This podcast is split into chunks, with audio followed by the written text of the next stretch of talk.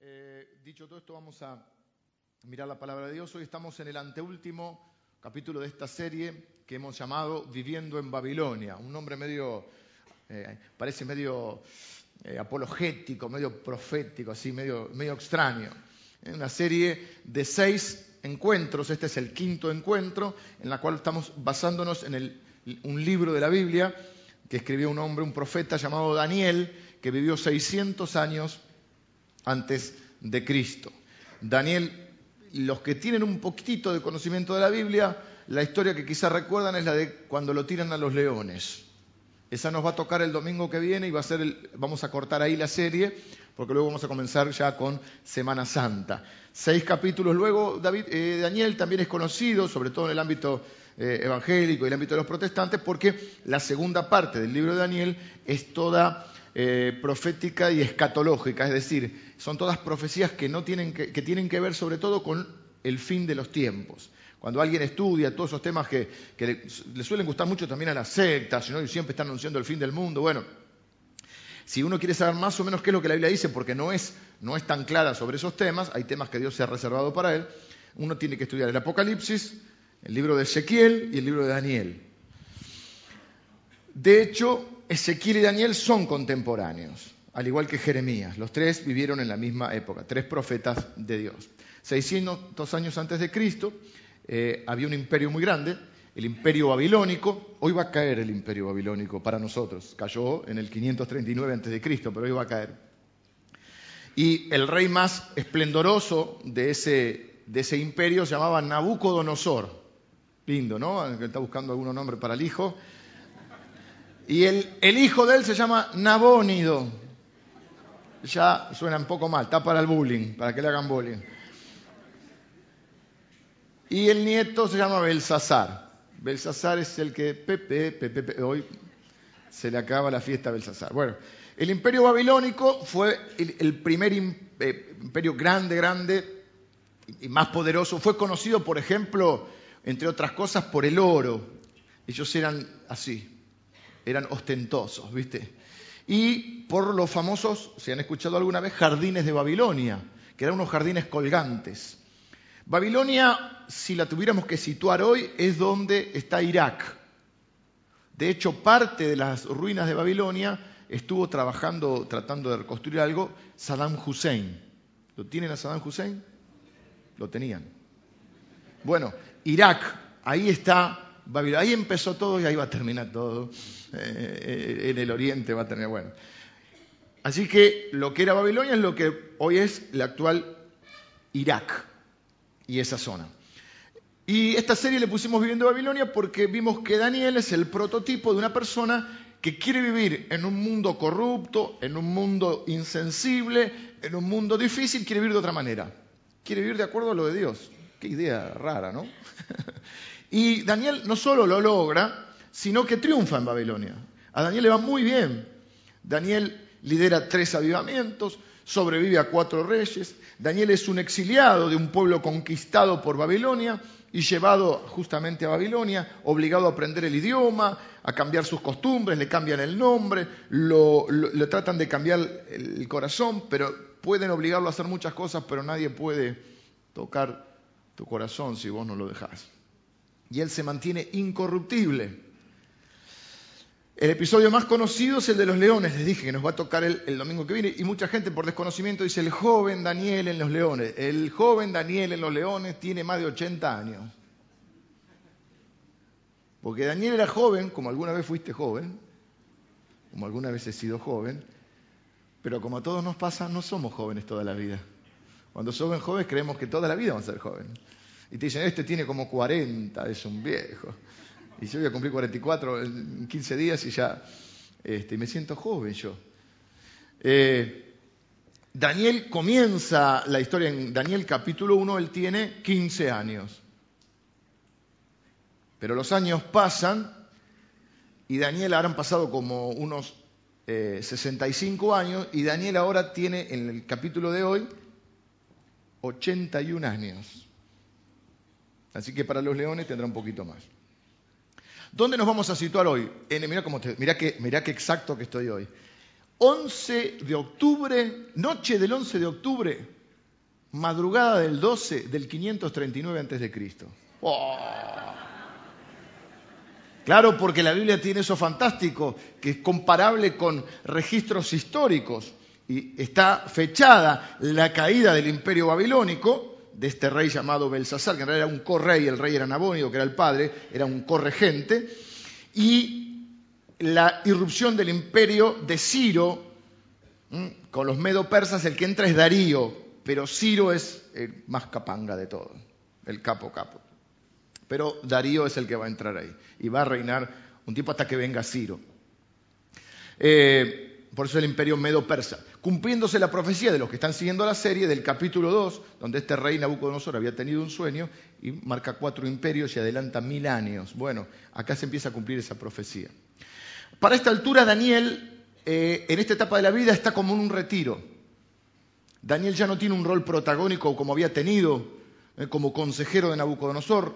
Si siguen la historia, Nabucodonosor era un rey loco que era el hombre más poderoso de la tierra y se le subió mm, la fama a la cabeza y Dios lo bajó de un plumazo, así que estuvo siete años viviendo como si fuera una bestia, mm, enloquecido, hasta que recuperó la razón y reconoció que Dios era Dios y termina convirtiéndose. Y ahí se cerró el capítulo 4. Ahora pasaron 23 años. En el medio una serie de cosas que los confundiría porque hay como todas las, aparecen las películas y, todo lo que tenga que ver con lo épico y los reyes, serie de intrigas, de traiciones, no sé si les suena, intrigas, traiciones, cambios de bando político, etcétera.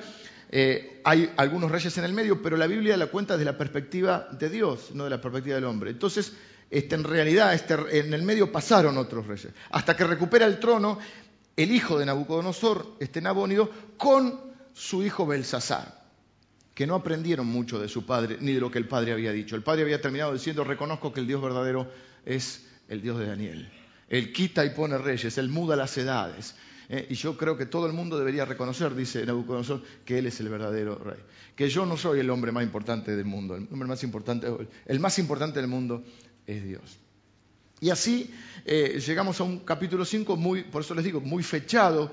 Y miren qué interesante, hasta 1800, fines de 1800, se discutía la veracidad del libro de Daniel porque no coincidía con los registros históricos que tenían hasta ese momento. No encontraban ningún rey Belsasar. Entonces decían, la Biblia no es verdad.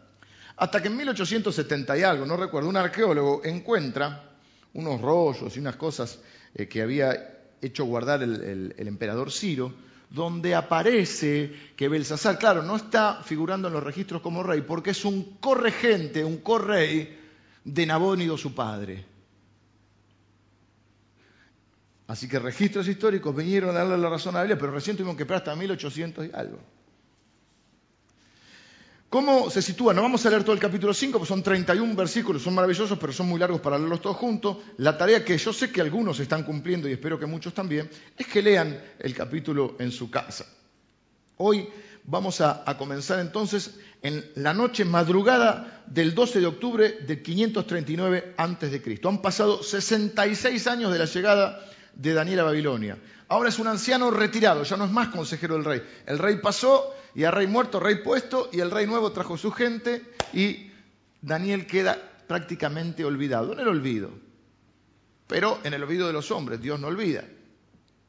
Y entonces este, ¿por qué está Belsasar? Porque Nabónido, ya el, el, imperio de Babilonia está cayendo, está complicado. Ustedes, era impensado que cayera Babilonia, era impensado.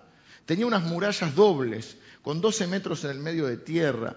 Era una ciudad que tenía un río, el Éufrates, que pasaba y que hacía que fuera imposible, habían puesto unas barreras arriba del río, que los que estaban adentro de, ahí no les importaba nada. Decir, acá tenemos comida para 20 años, tenemos agua, así que aunque estaba sitiada, ellos estaban de fiesta. El padre andaba peleando por otros lados, pero a veces pasa, ¿viste? Que el viejo trabaja y el hijo no. No sé si le suena. Hay hijos que no aprenden de los padres, no valoran lo que los padres o los abuelos han hecho. Nabucodonosor construyó el imperio más grande, el nieto lo arruinó. A veces los jóvenes agarran el negocio del padre y dicen, no, porque el, viejo no sabía nada. ¿no? Ese viejo que no sabía nada es el que te dio la vida que tenés, con el estándar de vida que tenés. Deberías aprender algo del viejo. Antes de llegar a viejo y decir, no, era un fenómeno. Pero a veces los hijos no trabajan como los padres y no les va como a los padres. Aunque sean muy modernos. Entonces, Nabónido estaba trabajando y Belsasar, ¿qué estaba haciendo? No estaba muerto, estaba de parranda. Primer punto le puse así, una noche de descontrol. Dijimos que Babilonia aparte era, es para la Biblia, eh, la figura de todo lo que se opone al reino de Dios. No es Ibiza, no es Sodoma y Gomorra, para la Biblia es Babilonia. No es Las Vegas, es Babilonia. Babilonia es el, el emblema, la figura de lo que se opone al reino de Dios. Y acá lo va a demostrar. Entonces Belshazzar dice, papá no está, estamos rodeados, nos van a voltear el imperio, pero vamos a hacer una fiesta. Porque tiene también el ímpetu y el orgullo. Eso es lo que había heredado del padre, el orgullo, es del abuelo, el orgullo. El, abuelo lo aprendió comiendo tierra. ¿eh? Tuvo que comer tierra hasta darse cuenta que Dios era el verdadero Dios, hasta reconocer. Belsasar todavía no. Belsasar no va a tener la oportunidad de comer tierra. Directamente va a ir a la tierra. Va a ir a descansar a la tierra. Entonces Belsasar hace una fiesta, dice, no importa, acá tenemos comida, está el Éufrates. ¿Quién es Ciro? ¿A quién le ganó? Tú no has ganado nada, Darío le dijo. Y entonces armó una gran fiesta. Más que una fiesta, tenemos que ser sinceros, la Biblia es un poquito más elegante para contarla. Armó una orgía de aquellas. ¿Cómo yo sé esto? Porque dice que invitó a mil, versículo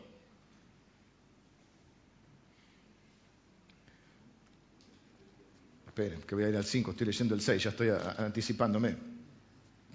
Capítulo 1, eh, versículo 1. El rey Belsasar, este es el rey que decían, no está, no está en los registros históricos, entonces la Biblia no es verdad. El rey Belsasar hizo un gran banquete a mil de sus príncipes y en presencia de los mil bebía vino.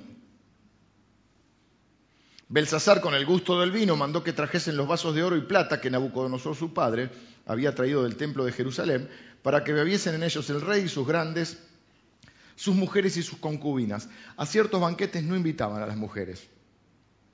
Pero Belsasar dijo, no hay una fiesta completa si no hay chicas.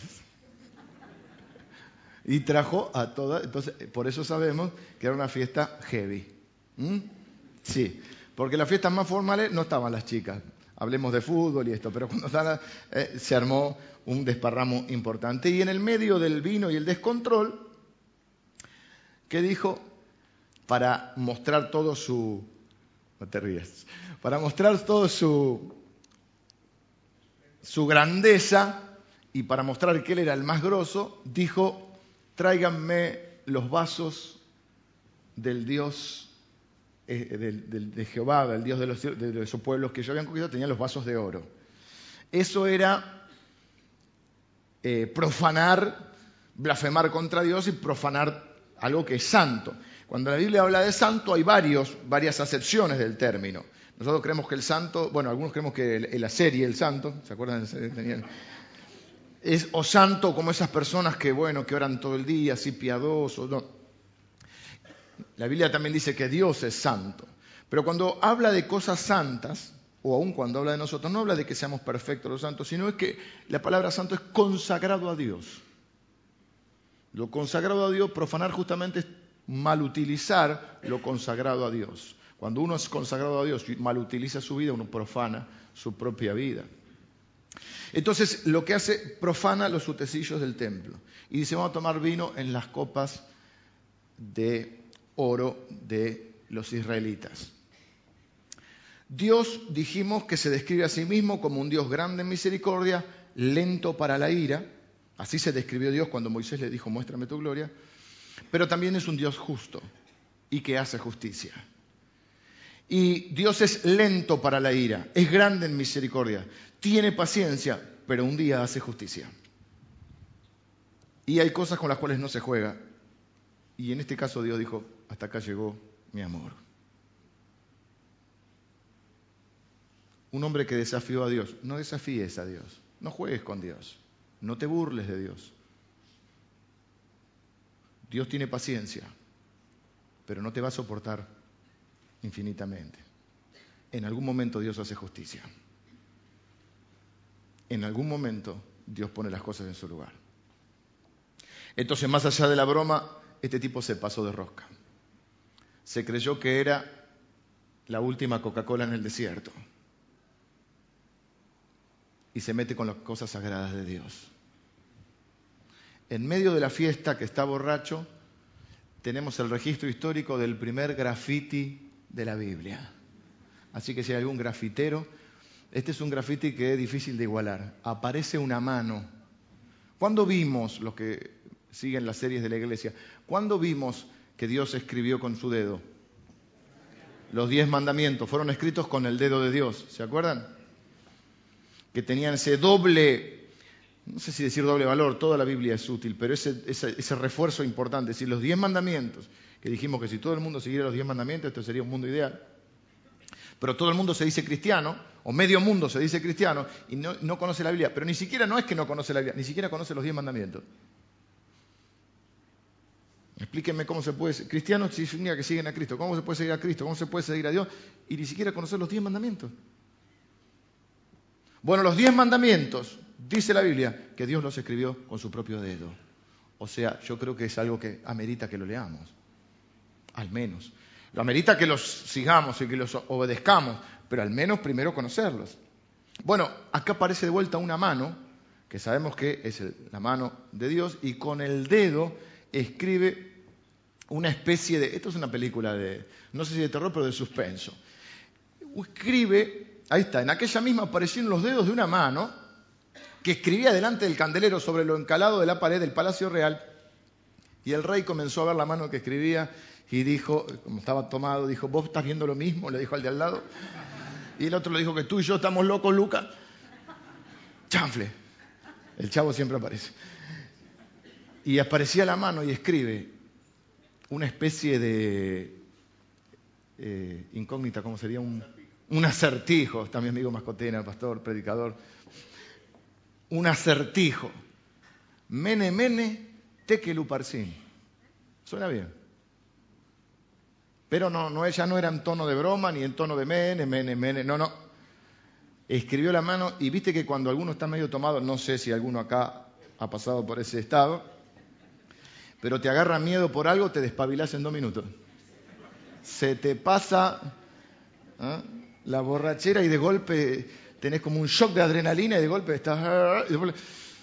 Y dice que al rey le temblaban las patitas. Pero no lo digo yo, ¿eh? Sigamos con los versículos, Pri. Entonces el rey palideció. Blanco el tipo se puso. Estaba coloradito y se puso blanco. Sus pensamientos lo turbaron, se debilitaron sus lomos. Y sus rodillas estaban la una contra la otra. que estaba, y no estaba así, ¿eh? No estaba bailando rock and roll, estaba asustado el tipo. Imagínate que dice, la bebida me está haciendo, ¿viste? Eso es como la, no tomo nunca más. Esas promesas que uno hace en esos momentos, ¿no? Y entonces le aparece una mano sola que hasta ahora la única mano que conocemos, que yo conocía, es la de los locos Adam, vieron que aparece el dedo, y escribe Mene Mene, Tekel, no Menem, Mene, Mene Mene, Tekel Uparsin. ¿Qué pasa? Eh, la Biblia nosotros sabemos que está escrita en hebreo, hay una parte en arameo y una, y una parte en griego. Ahora, el idioma de los babilonios no era el mismo idioma de los caldeos, aunque tenían ciertas similitudes. Y tanto en un idioma como en el otro, se escribía, yo no voy a entrar a esto para que no se confundan demasiado, pero algunos detalles nada más para entender por qué los sabios no podían leer lo que estaba ahí. Porque ellos escriben solamente las, vocales. Entonces, de acuerdo a las, eh, perdón, las consonantes, de acuerdo a las vocales que vos le pongas, significa una cosa u otra.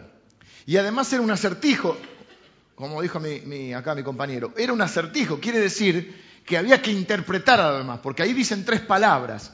Mene, tekel y también son palabras que eh, significan monedas, tipos de, valor de plata, como si dijéramos 100 dólares, 50 dólares, 25 dólares. Pero también significan contado, pesado, dividido. Depende cómo las vocales que le pongas y cómo lo interpretas. Además está en otro idioma. Ellos hablaban caldeo y creo que va a venir ahora el arameo. Entonces, ¿Qué hace Belsasar? Acude a los sabios de su pueblo. Otro error por no aprender de su abuelo, porque el abuelo había hecho lo mismo. Cuando tuvo el sueño, que no sabía qué era, Y cuando tuvo eh, que consultar, lo primero que hizo fue consultar a los sabios que tampoco se... ¿Se acuerdan eh, lo que le había pasado a, a Nabucodonosor? Bueno, muchos por ahí no estaban. Había tenido un sueño, el tipo se despertó y dijo, no me acuerdo que soñé y quiero que me lo interpreten. Los sabios le dijeron, decinos que soñaste y te lo interpretamos sin ningún problema. El problema es que no me acuerdo lo que soñé. Viste que a veces te despertás y yo soñé, estaba bueno, pero no me acuerdo. Bueno, y Daniel no solo le dice lo que soñó, que le interpreta el sueño, el, dos sueños le interpretan a Nabucodonosor. Las dos veces el viejo comete el mismo error de ir a consultar a los sabios. A veces vamos a buscar ayuda en el lugar equivocado, hermano. Sabes dónde tenés que ir, pero por alguna razón vas a otro lado. Sabes que hay un Dios verdadero, pero por alguna razón le vas a pedir al cauchito Gil. Sabes que Jesús es el único Dios verdadero, pero vas al monumento de Gilda.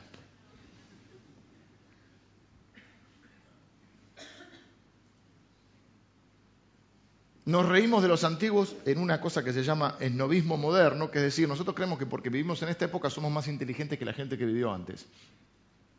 Y así esta gente hacía una estatua y adoraba ídolos. ¿Y hoy? ¿No le piden a una estampita que tienen en el bolsillo? ¿No andan cargando a sus dioses? ¿No se postran delante de estatuas? Yo les he contado mil veces que una vez que estuve en, eh, no me acuerdo en qué lugar de Italia, en Padova, estaba pedirle a San Antonio que te mande un novio. ¿Se acuerdan de esa, de esa canción? Y está San Antonio de Padova y hay que frotar el pie para conseguir novio. Y hacen la fila la gente. Creo que, hay que no sé si hay que pagar o es gratis, no me acuerdo ya.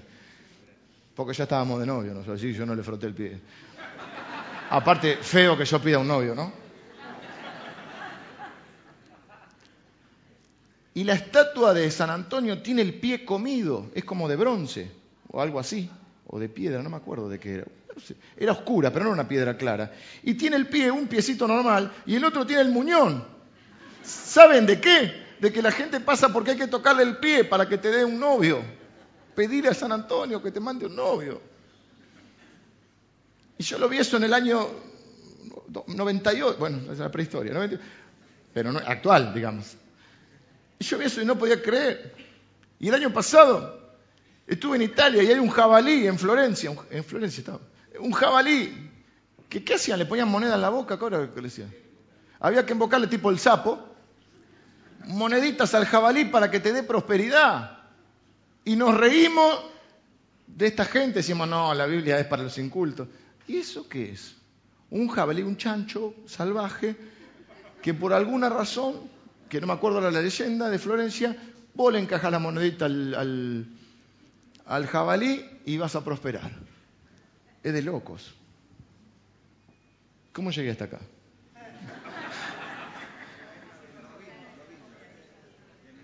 El novismo moderno. ¿Y?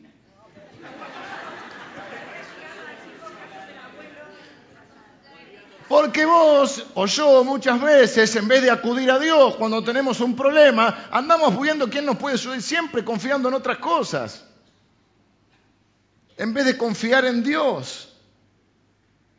Hasta que se agotan nuestros recursos, hasta que nos bajamos del caballo del cual creemos que somos omnipotentes, que siempre vamos a ser jóvenes, lindos y con plata, y nos damos cuenta que hay alguien más alto que nosotros, que es Dios y que no necesitamos intermediarios ni inventarnos dioses cuando está el Dios verdadero que dice la Biblia, que nos invita a que nos acerquemos a Él confiadamente para encontrar el oportuno socorro para nuestra vida. Dice la Biblia así, acérquense confiadamente al trono de Dios.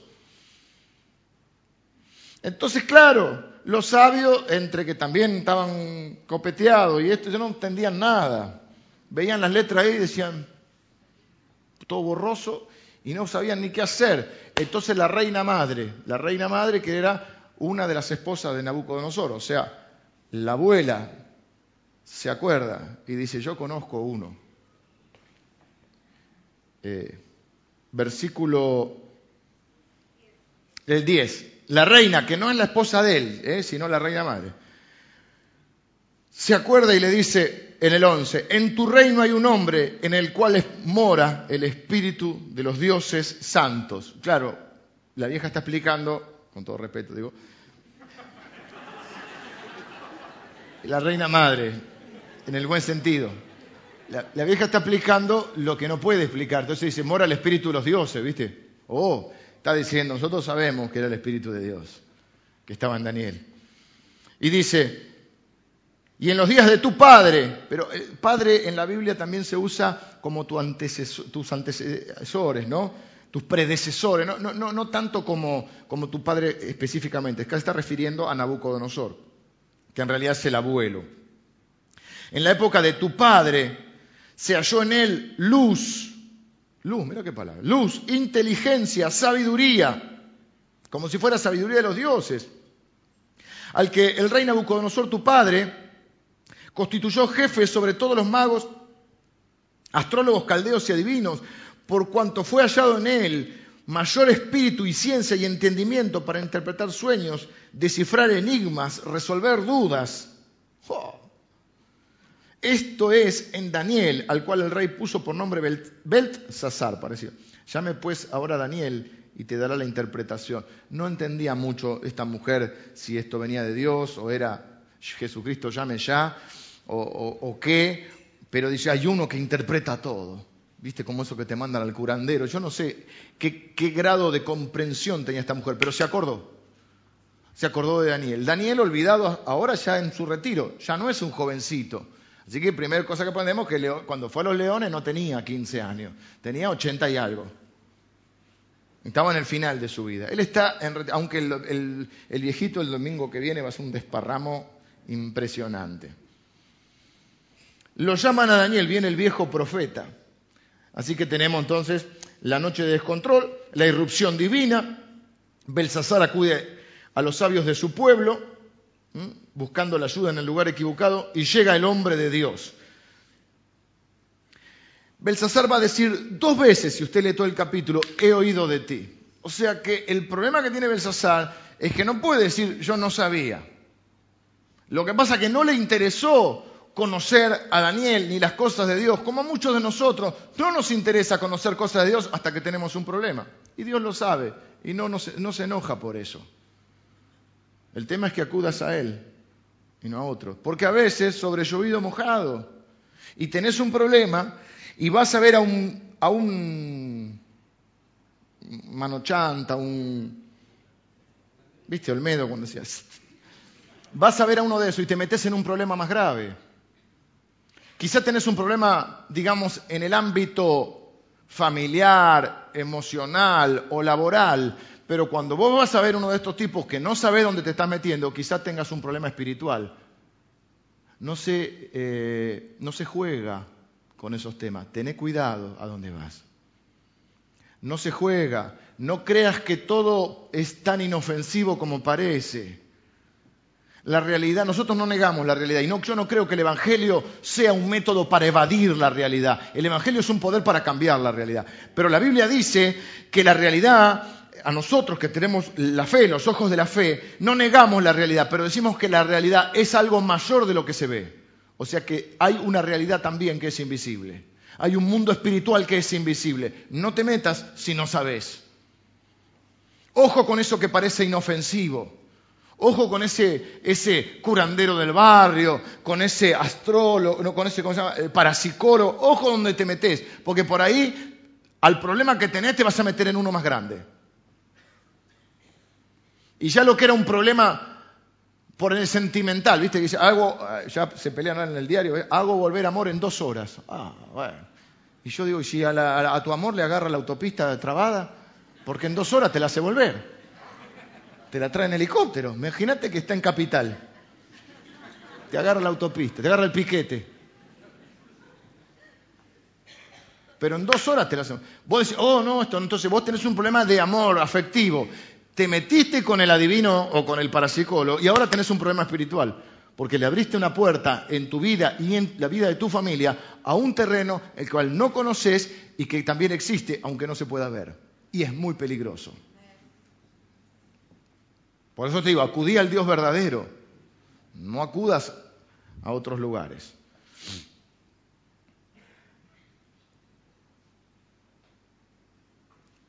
muchos menosprecian también a los cristianos hasta que tienen un problema. Muchos se burlan de los cristianos. Ayer vimos del bullying.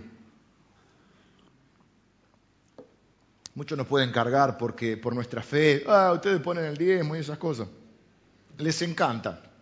Imagínense yo cuando voy a un lugar que digo soy pastor. Yo miré como la cultura. Yo entraba a Estados Unidos y decía que era pastor. Pase, señor. Decía, I'm pastor. Pocas palabras en inglés, fui aprendiendo un poquito y decía, I'm pastor. Acá decía esos pastores, ¡eh, el pastor Jiménez!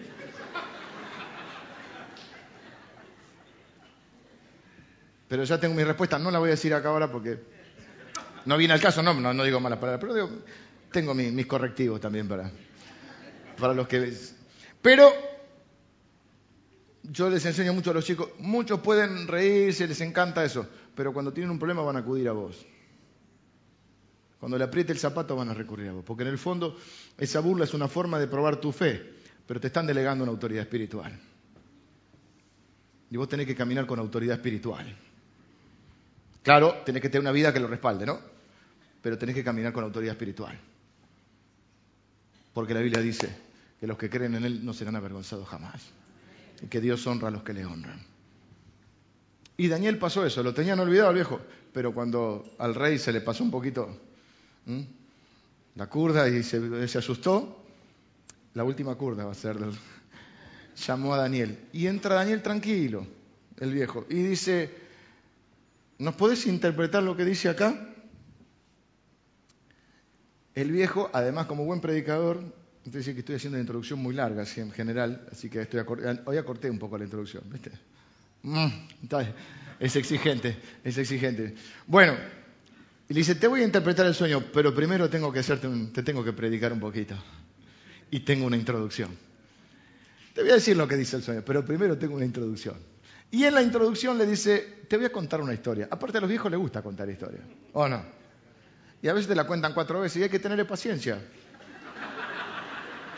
Hay que tenerle paciencia, porque cuando éramos chiquitos, cuando nosotros éramos chiquitos, le pedías cien veces a tu abuelito que te cuente el cuento y el abuelo tenía paciencia y te lo contaba cien veces. ¿Mm? Eso es llamativo de los chicos. ¿Vieron que las películas, me acuerdo los míos cuando eran chiquitos, la de Nemo, ya el pez ya estaba grande de tanto nadar. Nemo. Era una cosa que la, veían, la sabían de memoria, los diálogos, ¿viste? Y Nemo, y yo estaba con Nemo ya. Después pasamos a los a la familia de superhéroes, ¿cómo era? Los increíbles, esa me gustaba un poquito. El, el Rey León. Ay, se te parte el corazón. ¿Estás llorando, papá? No, me entró algo en el ojo.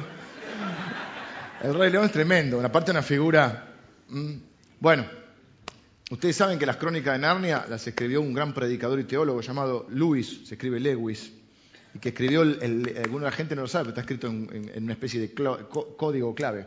Pero la primera, la de la película, ¿cómo se llama? Las crónicas de Narnia, el, león. El león, la bruja de guardarropa. Esa, el león es figura de Cristo. Es una figura de Cristo, es una forma de contar a los chicos el Evangelio, el plan de Dios. Esto es así, lo escribió el tipo pensando en sus propios hijos. Hay una película que hace Anthony Hopkins, que hace la vida de Lewis, que se llama Tierra de Sombras, ¿es? ¿O lo que queda del día? Tierra de Sombras, que es la historia de este Lewis, un teólogo de aquellos. Y el tipo hace esa historia de Narnia para contarle a sus hijos el plan de salvación novelar. De hecho, cuando yo era chiquito, que no existía la película, a mí me habían regalado los libros. Bueno, yo los leía a la mitad como siempre mi hermana los leía enteros y después me los contaba. Y yo tenía la bruja, el león, la bruja de guardarropa, y era una saga de libros, y mi hermana se los regaló a mis hijos, ahora la, que teníamos cuando éramos chiquitos. Entonces, no tiene nada que ver, sí tiene que ver. Porque a los viejos les gusta contar historias y hay que tenerle paciencia, porque ellos no tuvieron paciencia nosotros, ¿sí? Así que es muy feo que le diga, ah, eso ya lo contaste. No digas así. Hay que escucharlo y honrarlo. Bueno, entonces, eh, el viejo le dice, te voy a interpretar el sueño, pero primero tengo algo que decirte y le cuenta la historia del padre, del abuelo, de Nabucodonosor. Y le dice, ah, primero el rey le promete, le dice, si me adivinase el sueño, bueno, si me interpretase el asunto este, eh, si podés leer la escritura y darme la interpretación, versículo 16, serás vestido de púrpura un collar de oro llevarás en tu cuello y serás el tercer señor en el reino. Lo cual ya no lo, no lo impresionaba Daniel. Primero porque nunca se dejó impresionar por esas cosas. Y segundo porque él ya había sido el segundo del reino. Dice el tercero porque están Nabónido y Beltasar. Están correinando. Pero la tercera parte de nada es nada. Y Daniel sabe además que ese reino está por caer. No te, no te creas las promesas del príncipe de este mundo. Porque la tercera parte de nada es nada. Y ese reino va a caer. No sé si me explico. Daniel rechaza los regalos prometidos, cortito, ¿eh? cortante. Respondió y dijo, tus dones sean para ti, o sea, tus regalos sean para vos, y da tus recompensas a otros. ¿Mm? Yo te voy a leer la, la, escritura al rey y te voy a dar la interpretación, pero primero quiero decirte algunas cosas. El Altísimo dio, oh rey, dio a Nabucodonosor tu padre el reino y la grandeza y la gloria, y le cuenta toda la historia le dice, tenía el rey, era el hombre más importante de la tierra, se creyó que él era Dios y tuvo también un sueño. En el sueño decía que si no reconocía que Dios era Dios, iba a vivir como las bestias. Era tuvo un sueño de un árbol que se caía, lo vimos hace creo que dos domingos, dos domingos, pues el domingo pasado que nos tocó, el horno. No, estoy confundido. Ese, nos tocó ese, bueno, sí. Ah, claro, capítulo 4.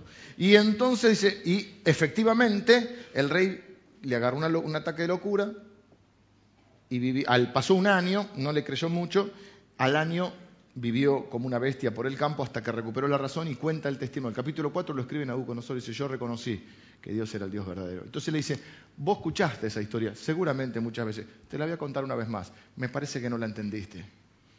Antes de decir ya la escuché, pregúntate si la entendiste. Y entonces le dice, no aprendiste de la experiencia de tu padre. Esto es algo difícil. Yo sé que es difícil. ¿eh? Eh, todos queremos vivir nuestra propia experiencia y está bien. Pero es de sabios aprender de la experiencia ajena.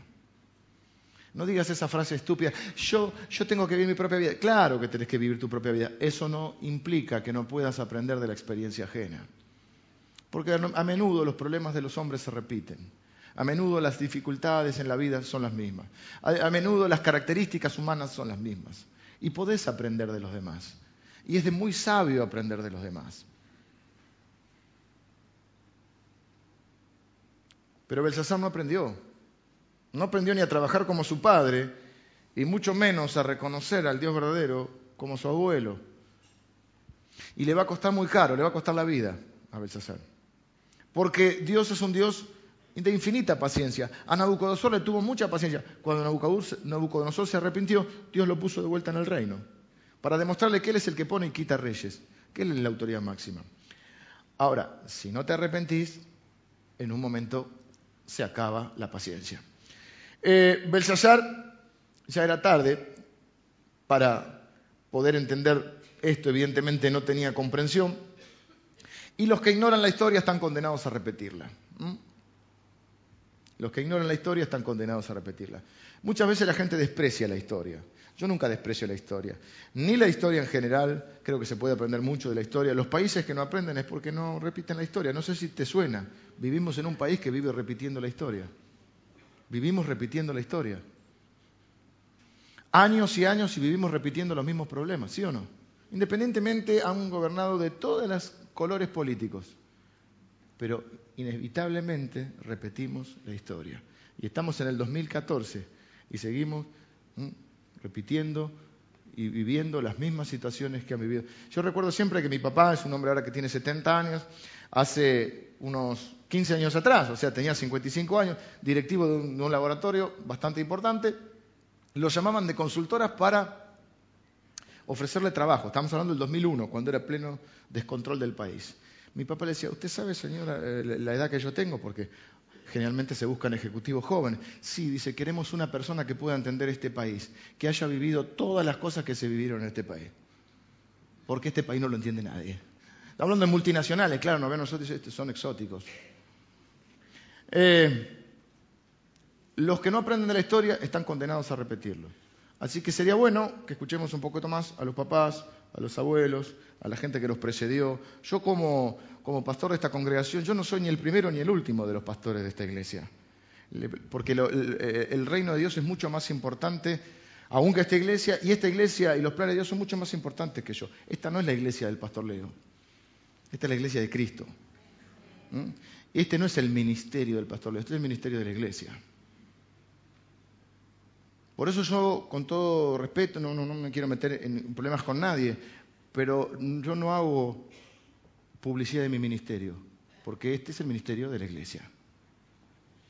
Yo tengo un rol en esta iglesia, como muchos de nosotros tenemos un rol, pero la iglesia, en este lugar, es antes de esta iglesia, el año pasado celebramos el, el 67 aniversario. Este año lo vamos a celebrar el 68. Y mi oración es que hasta que el Señor vuelva, en este lugar se predique el Evangelio. Ahora, el mes que viene o el otro, estamos, eh, temas vieron cómo es de, aprobación de planos, todo, vamos a comenzar a construir toda la planta educacional nueva. La íbamos a hacer en el terreno de allá, pero aquí que tuve una idea brillante, ¿eh? que la vamos a hacer acá al lado porque es más grande el terreno nos da mayor eh, metros para poder construir por regulaciones, por lo que fuera. Y mi oración es que en este lugar se predique el Evangelio hasta que, el Señor venga. Que cuando el Señor venga encuentre una iglesia fiel en este lugar. Así que esta iglesia es antes de mí y será después de mí. Y yo tengo que aprender de quienes estuvieron antes. A veces digo, con los pastores que hubo acá, ¿cómo se vino abajo el gremio? Con los pastores. Bueno, esta, Nora, que fue la hija del, pastor Pruis, que fue no, es la hija del pastor Pruis, que ya falleció. Años siendo el pastor de esta iglesia y llevando a esta iglesia a predicar el Evangelio de Cristo. Y nosotros tenemos que aprender de la gente que nos precedió. No podemos subestimar a todos los que estuvieron antes y creer que nosotros somos los iluminados. ¿Mm? Porque si no estamos condenados a cometer los errores. Hay que aprender de, de, los aciertos y de los errores de nuestros padres. Hay cosas que se han equivocado nuestros padres, seguramente. Pero bueno, también está bueno aprender de una cosa de la otra. Y, así llegamos a, a, donde, a lo más importante, la explicación de la frase. ¿sí? Era mene, mene repetido dos veces, tekel uparsim. Y se te voy a decir qué quiere decir. Mene significa contó Dios tu reino y le puso fin. Esta es la interpretación, porque acuérdense que estaban las consonantes. Había que ponerle las, las vocales e interpretarlo, porque la palabra mene en realidad significaba algo como contado. De acuerdo a las, vocales que le ponían, era una medida de, dinero y también era la palabra contado. La segunda era la palabra pesado y la tercera, la tercera palabra era dividido. Eso hay que interpretarlo a la luz de los acontecimientos que estaban viviendo. Así que está haciendo una interpretación histórico-profética, o profética en el contexto que está viviendo. Entonces, ¿ves? Le dice, primero, contó Dios tu reino y le puso fin. Eso es mene. Tekel significa, la estoy mareando, pobre Apri, contó Dios tu reino y está. Y ahora, pesado has sido en balanza y fuiste hallado falso. Es decir, falto, eso significa no diste el peso. ¿Viste cómo dicen no dio la talla? Te pesamos, no pesás lo suficiente. No sos tan grosso como pensabas. En otras palabras también, estás en falta, o sea, esa es la realidad. Te evaluamos, y vas para atrás. Y tercero, uparsin. Lo traducen como Pérez porque uno es el plural y el otro es el eh, singular. Tu reino ha sido roto y dado a los medos y a los persas. Y a los persas. Como siempre, la palabra de Dios se cumple. Y dice que, bueno, el rey, yo creo que tratando de congraciarse, versículo 29, entonces mandó Belsasar vestir a Daniel de púrpura y poner en su cuello un collar de oro y proclamar que era el tercer señor del reino. Pero la misma noche, esta es una profecía de cumplimiento casi inmediato, la misma noche fue muerto Belsasar rey de los caldeos. Acuérdense que los babilonios eran también los caldeos, hablaban caldeo. La misma noche fue muerto Belsasar, rey de los caldeos, y Darío de Media tomó el reino siendo de 62 años. Ciro era el persa, Daría el medio, pero eran un, imperio en común. De hecho, luego va a estar Ciro. Eh, el capítulo siguiente va a estar reinando Darío y vamos a tener el tema de los leones. Pero hasta acá llegó en el día de hoy. Como siempre, y una vez más, Dios cumple su palabra. Su palabra es verdad. Dice la Biblia que pueden pasar los cielos y la tierra, pero su palabra permanece para siempre. Por eso también va a decir la Biblia, no solo de pan vive el hombre, sino de toda palabra que sale de la boca de Dios. Vivimos por la palabra de Dios. Vivimos por la fe. ¿Por la fe en qué? En la palabra de Dios, porque la Biblia dice que la fe es por el oír y el oír. O sea que hay que escuchar bastante. El oír y el oír de la palabra de Dios. Y la palabra de Dios se cumple. Y Dios escribió un grafiti en la pared diciendo, hasta acá llegó mi paciencia. Te pasaste de la raya. Te fuiste del límite. Hay dos cosas que quiero hacer para terminar. Primero, explicar algo que creo que es muy importante. ¿Qué pasa si nosotros somos pesados en balanza hoy?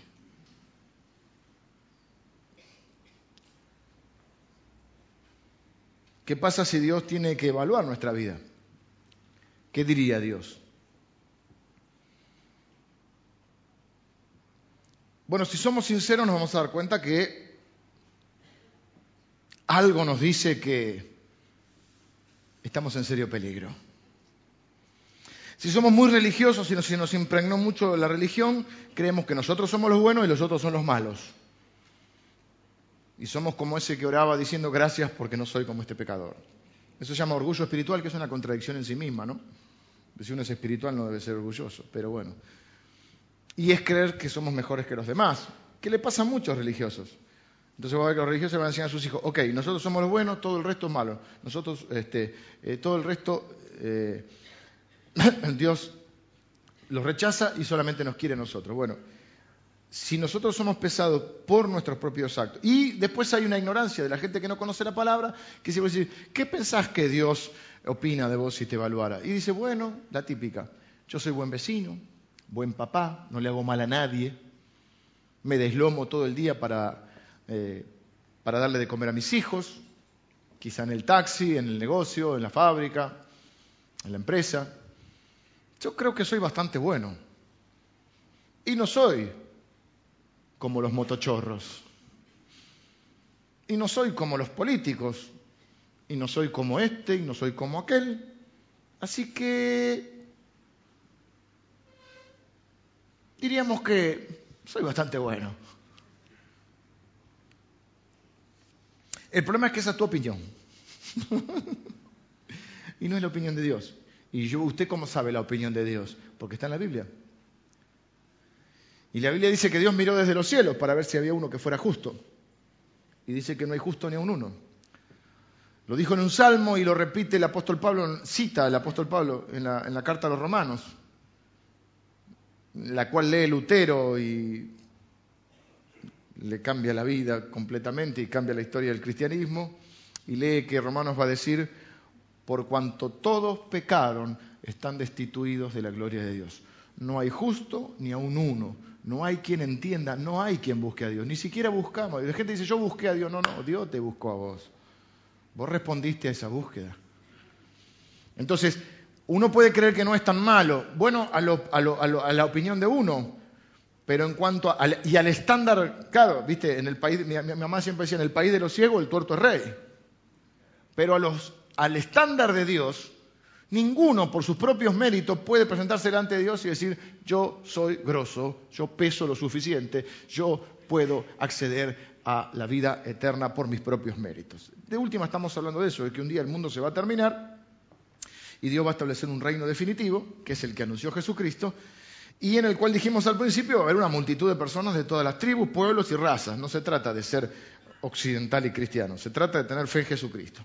Ahora, entonces, ¿Qué es lo que dice la Biblia? Que ninguno de nosotros es lo suficientemente bueno, lo, suficientemente obediente, ni lo suficientemente santo para poder acceder a la presencia de Dios. Este es el punto central que divide el cristianismo de cualquier otra postura. La gente cree que es porque si discutimos los santos, la Virgen María o el diezmo, esos son temas secundarios. El tema central es cómo se salva la gente. ¿Qué pasa después de la muerte? Porque un día como Belsasar todos vamos a morir. Y el problema no es la muerte, el problema es lo que viene después. ¿Usted cree que su problema hoy Venga los músicos, ya termino. ¿Cree que su problema hoy es que, que está sin trabajo? ¿Que se peleó con su señora? Bueno, eso es un problema. ¿Que su hijo no anda muy bien? ¿Que le chocaron el auto? ¿Que no puede bajar de peso? ¿Que tiene alto el colesterol?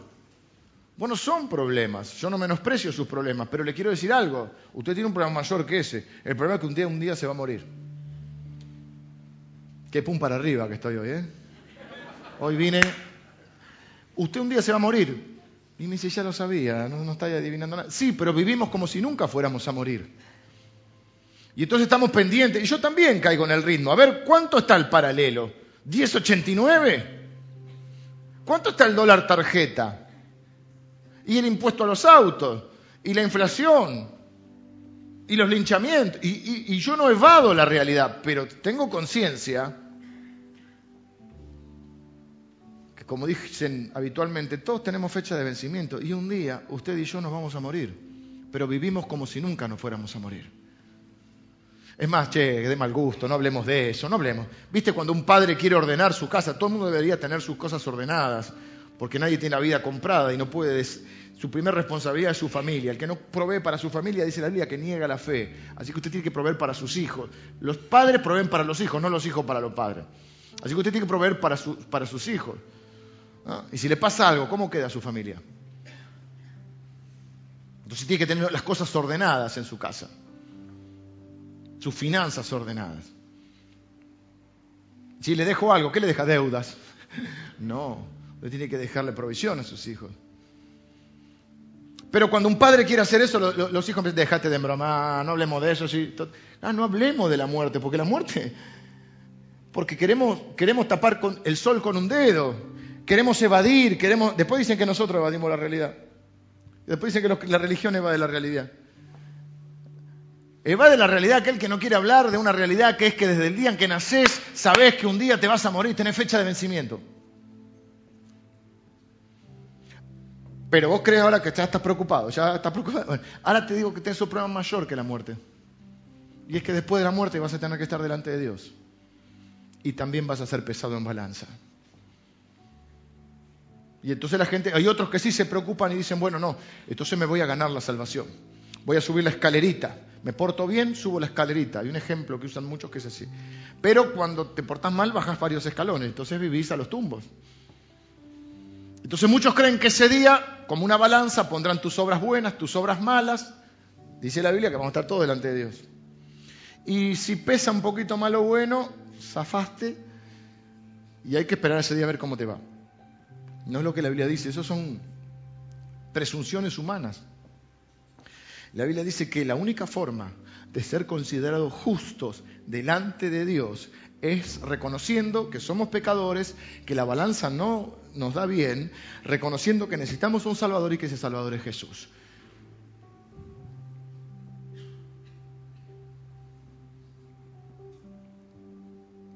Esa es la única forma de poder ser considerado. La Biblia va a decir así, una declaración teológica impresionante, va a decir, justificados pues por la fe, tenemos paz para con Dios por medio de nuestro Señor Jesucristo. Esto es teología pura de nuevo. Justificados pues por la fe, quiere decir, considerados justos delante de Dios por la fe en quien, en Jesucristo, tenemos paz para con Dios, estamos en paz por medio de nuestro Señor Jesucristo. La única manera de que seamos justificados, la única manera de ser considerados justos es, miren qué paradoja, es reconociendo que no somos justos, que somos pecadores, que necesitamos un Salvador y que ese Salvador es Jesús. Y es poner la fe en Él, que es confiar que Él es un buen Salvador, que es el único Salvador. Buda no dijo que era Dios, Mahoma no dijo que era Dios, pero Jesús dijo que era Dios. Dijo, yo vine, no vine a condenar al mundo, yo vine a salvar al mundo. Y hablando de sí mismo va a decir, porque de tal manera Dios los amó, amó al mundo, que me dio a mí su único hijo, Jesús, para que todo aquel que en él cree no se pierda, mas tenga vida eterna. Jesús va a decir, yo soy el camino, la verdad y la vida. Nadie viene al Padre si no es por mí. Pedro, para muchos el primer papa, el, jefe de la iglesia, va a decir, no hay otro nombre bajo el cielo, dado los hombres, en el cual podemos ser salvos. En ningún otro hay salvación. Creo que está re claro. Pablo va a decir, el apóstol Pablo va a decir, si confesares con tu boca que Jesús es el Señor y creyeres en tu corazón que Dios le levantó de los muertos, serás salvo. Entonces la única manera de ser pesado y que no te falte, la única manera de ser evaluado y que no hagas agua y no se te hunda el barco, es que reconozcas que necesitas un Salvador y que ese Salvador es Jesús. Eso es el Evangelio. O sea que el problema no es la muerte, el problema es que estás delante de Dios un día, después de la muerte. Cuando vos entendés esto, yo ya no tengo que esperar al juicio final para saber si Dios me va a considerar justo o no. No estoy sufriendo a ver si la balanza se me da para un día, entonces un día me porto bien y, estoy salvo, un día me porto mal y pierdo la salvación. Y ando ahí. No, no, mi salvación la ganó Jesucristo porque Él es el Salvador perfecto y único. Y yo puse mi fe en Él. Y dice la Biblia que los que aman a Dios, nada, eh, todo ayuda bien y nada nos puede separar de su mano ni la vida ni la muerte. Entonces la muerte ya deja de ser ese tabú, ese miedo. La muerte es un paso necesario. No estoy apurado, no me quiero morir. Tengo muchas cosas que hacer, tengo que criar a mis hijos, tengo que predicar el Evangelio, tengo que cuidar de mi familia, tengo que pastorear esta iglesia hasta que Dios lo, lo determine así. Tengo cosas que hacer. Pero estoy tranquilo, que la muerte para mí no es el punto final como lo fue para Belsasar. La muerte es un paso necesario para estar delante de Dios y para después tener una eternidad con Él. La pregunta es, ¿estás seguro de tu salvación? ¿Qué pasaría si hoy la muerte viene a buscarte? ¿Qué pasaría? ¿Qué pasaría si hoy, no me quiero poner dramático, pero si hoy es la última noche? ¿Nunca te pensaste que querías si fuera el último día de tu vida? O esas películas que tenés eh, una enfermedad que te vas a estar tres meses. ¿Qué harías? No querías ese día. ¿Qué pensás que va a pasar con vos después de la muerte? ¿Tenés un plan mejor? Yo te presento el plan de Dios. Entonces no hay que ser bueno para que Dios te quiera. No, esa es una consecuencia después. Portarse bien es una consecuencia del amor de Dios. Pero Dios te ama como sos. La religión te va a decir, tenés que portarte bien para que Dios te ame. La Biblia te va a decir, Dios te ama a pesar de que te portaste mal. Y dice, Dios muestra su amor para con nosotros en que siendo aún pecadores, Cristo murió por nosotros. ¿Qué otra cosa necesitas para entender el amor de Dios? Dios te ama sin límites y sin condiciones. Dios es lento para ir y tiene infinita paciencia, pero un día se acaba la paciencia y un día tu vida en la tierra termina. Y si no reconociste eh, que sos pecador y que necesitas un, Salvador, ese, ese, día va a ser un día complicado. El día que estés delante de Dios va a ser muy complicado. Y la Biblia dice que no va a haber otra oportunidad, que tu oportunidad es aquí en la tierra. Y al igual que Belsasar, humildemente, no soy como Daniel, pero quiero decirte que ahora ya no tenés la excusa de que no lo sabías, porque te lo acabo de decir. Entonces la pregunta es, ¿qué vas a hacer con tu alma? Ahora sí depende de vos. Dios te ofrece la salvación, Dios te ofrece el perdón, Dios te ofrece la vida eterna. ¿En quién? En la persona de Cristo. Para eso vino Cristo a la tierra. Piénsenlo conmigo. Si solamente alcanzara con ser un buen, buen papá y un buen vecino y no portarse muy mal, eh, y no, no, meterse mucha droga y no robar mucho, y bueno, entonces no hubiese venido Jesús. Jesús vino porque no había uno que fuera justo, no había uno que estuviera sin pecado, porque todos somos pecadores. Así que el arrepentimiento y la fe son dos cosas necesarias para recibir el perdón de Dios, el regalo de la salvación y el regalo de la vida eterna. Arrepentimiento es reconocer que he vivido equivocado y el que tiene razón es Dios. Y Dios dice que soy pecador. Y si Él dice que soy pecador, tiene razón. Y la fe es confiar que ese Salvador que necesito es Jesucristo y que no hay otro.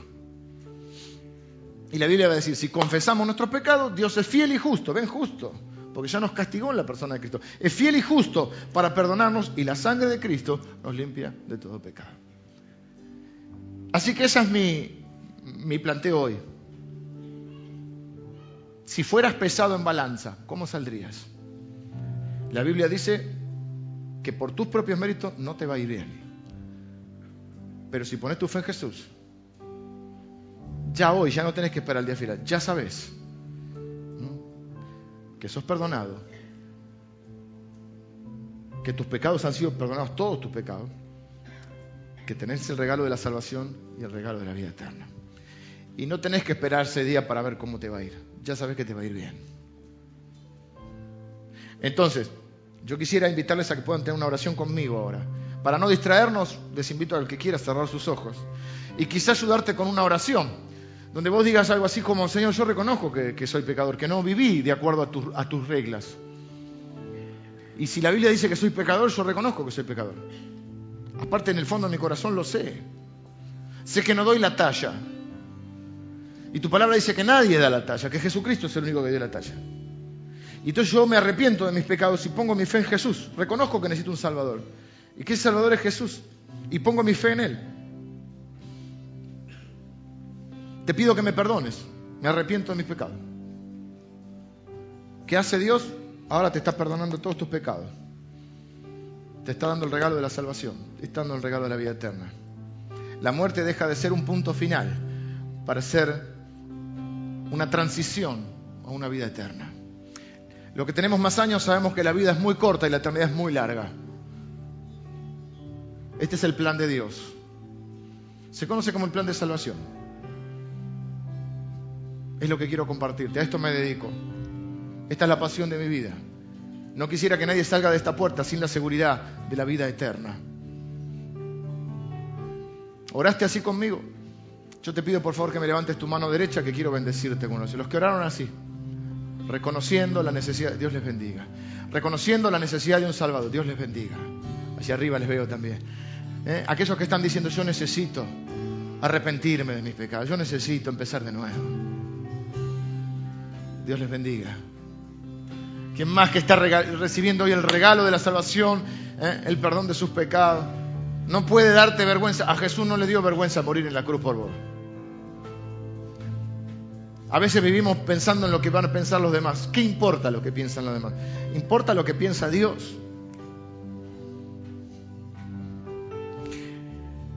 En algo tan importante como la eternidad de tu alma, no podemos pensar en lo que piensan los demás. Lo importante lo que vos pensás y lo que piensa Dios. Así que mano en alto, todos los que oraron así, que ahora los voy a bendecir con una oración. Bien alto, en la mano, los que oraron así conmigo recién.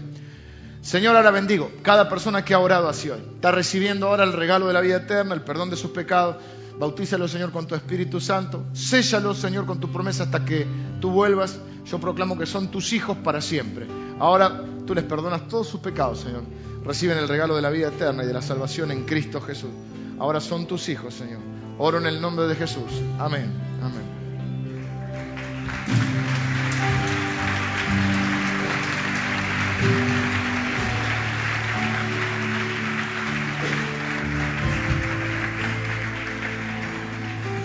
Una cosa más antes de terminar. Vos decís, bueno, yo ya recibí el regalo de la salvación. No se distraigan, denme un minuto más. Vos decís, yo soy cristiano, yo recibí el regalo de la salvación. ¿Qué enseñanza tengo para mí hoy? Vos conoces a Dios, pero por ahí estás empecinado en algún pecado. Por ahí estás trabado en alguna cosa. Por ahí estás encaprichado con algo. Por ahí sabes que estás caminando contra lo que Dios dice y seguís insistiendo. Nunca te decía tu mamá, terminala, terminala, seguís, ¿eh? Seguís. Yo quiero decirte que no te quiero meter miedo, te quiero decir que Dios tiene infinita paciencia. Es un Dios lento para la ira, es un Dios de misericordia, pero terminala. Terminala porque un día se termina la paciencia de Dios. Dijimos el domingo pasado, quizá algunos no lo entendieron. El plan A de Dios es la humildad, el plan B es la humillación. Entonces, no, no te pases de la raya. Es más, algunos ya estás pasado de la raya. Venite de vuelta, porque un día la paciencia se va a terminar. El pastor Leo es de la gracia, sí, yo soy de la gracia. Y siempre que vengas con un, con un corazón quebrantado, te vamos a recibir, te vamos a abrazar, te vamos a amar, pero lo que no podemos evitarte son los sufrimientos de los golpes que te des por darte la cabeza contra la pared, por ir en contra de Dios. Yo no soy Dios para evitarte eso. Yo te voy a recibir porque soy, un pastor de la gracia. La gracia quiere decir que Dios nos restaura, nos da infinitas posibilidades. Eso no quita que a veces que tengamos que sufrir por cabeza dura. Entonces, ojo, Belsasar. Hay cosas que son sagradas. Hay cosas que... Dios es cosa seria. No es para tener, meterte miedo. Dios nos ama infinitamente. Pero hay cosas donde Dios dice, terminala. Porque hoy es 12 de octubre del 539. Y si seguís PPPP, vas a cobrar, decía. Así que, ¿qué es lo mejor que uno puede hacer? ¿Empecinarse? No. ¿Qué es lo contrario? Arrepentirse. Y Señor, tenés razón. Me empeciné, me encapriché con esto. Me me excedí con esto, vuelvo para atrás. Dios es paciente y misericordioso y te va a recibir con los brazos abiertos. Pero hoy es día de arrepentimiento. Hoy es día de terminar con la basura en tu vida. Hoy es día de sacar la basura porque apesta y está empezando a apestar tu vida. ¿Sí? Así que sacamos la basura hoy. ¿Sí? Lo hacemos juntos, sacamos la basura. Vamos a orar una vez más. Decimos, Señor, yo me arrepiento de mis caprichos, de mis empecinamientos Señor, yo sé que esto no es tu voluntad y me he empecinado, pero hoy me doy cuenta, te pido perdón, me arrepiento y te doy gracias porque me das una nueva oportunidad. Gracias, Señor, porque sos lento para la ira. Yo te doy gracias, Señor, por tanta paciencia que me has tenido, Señor. Gracias te doy, Señor, por tu infinita paciencia. Gracias, Señor, porque supiste esperarme. Pero yo hoy te pido perdón. Yo te pido perdón, Señor. Y, me aparto, saco la basura de mi vida, Señor. Recibo el perdón de Jesucristo en mi vida. Y comienzo de nuevo.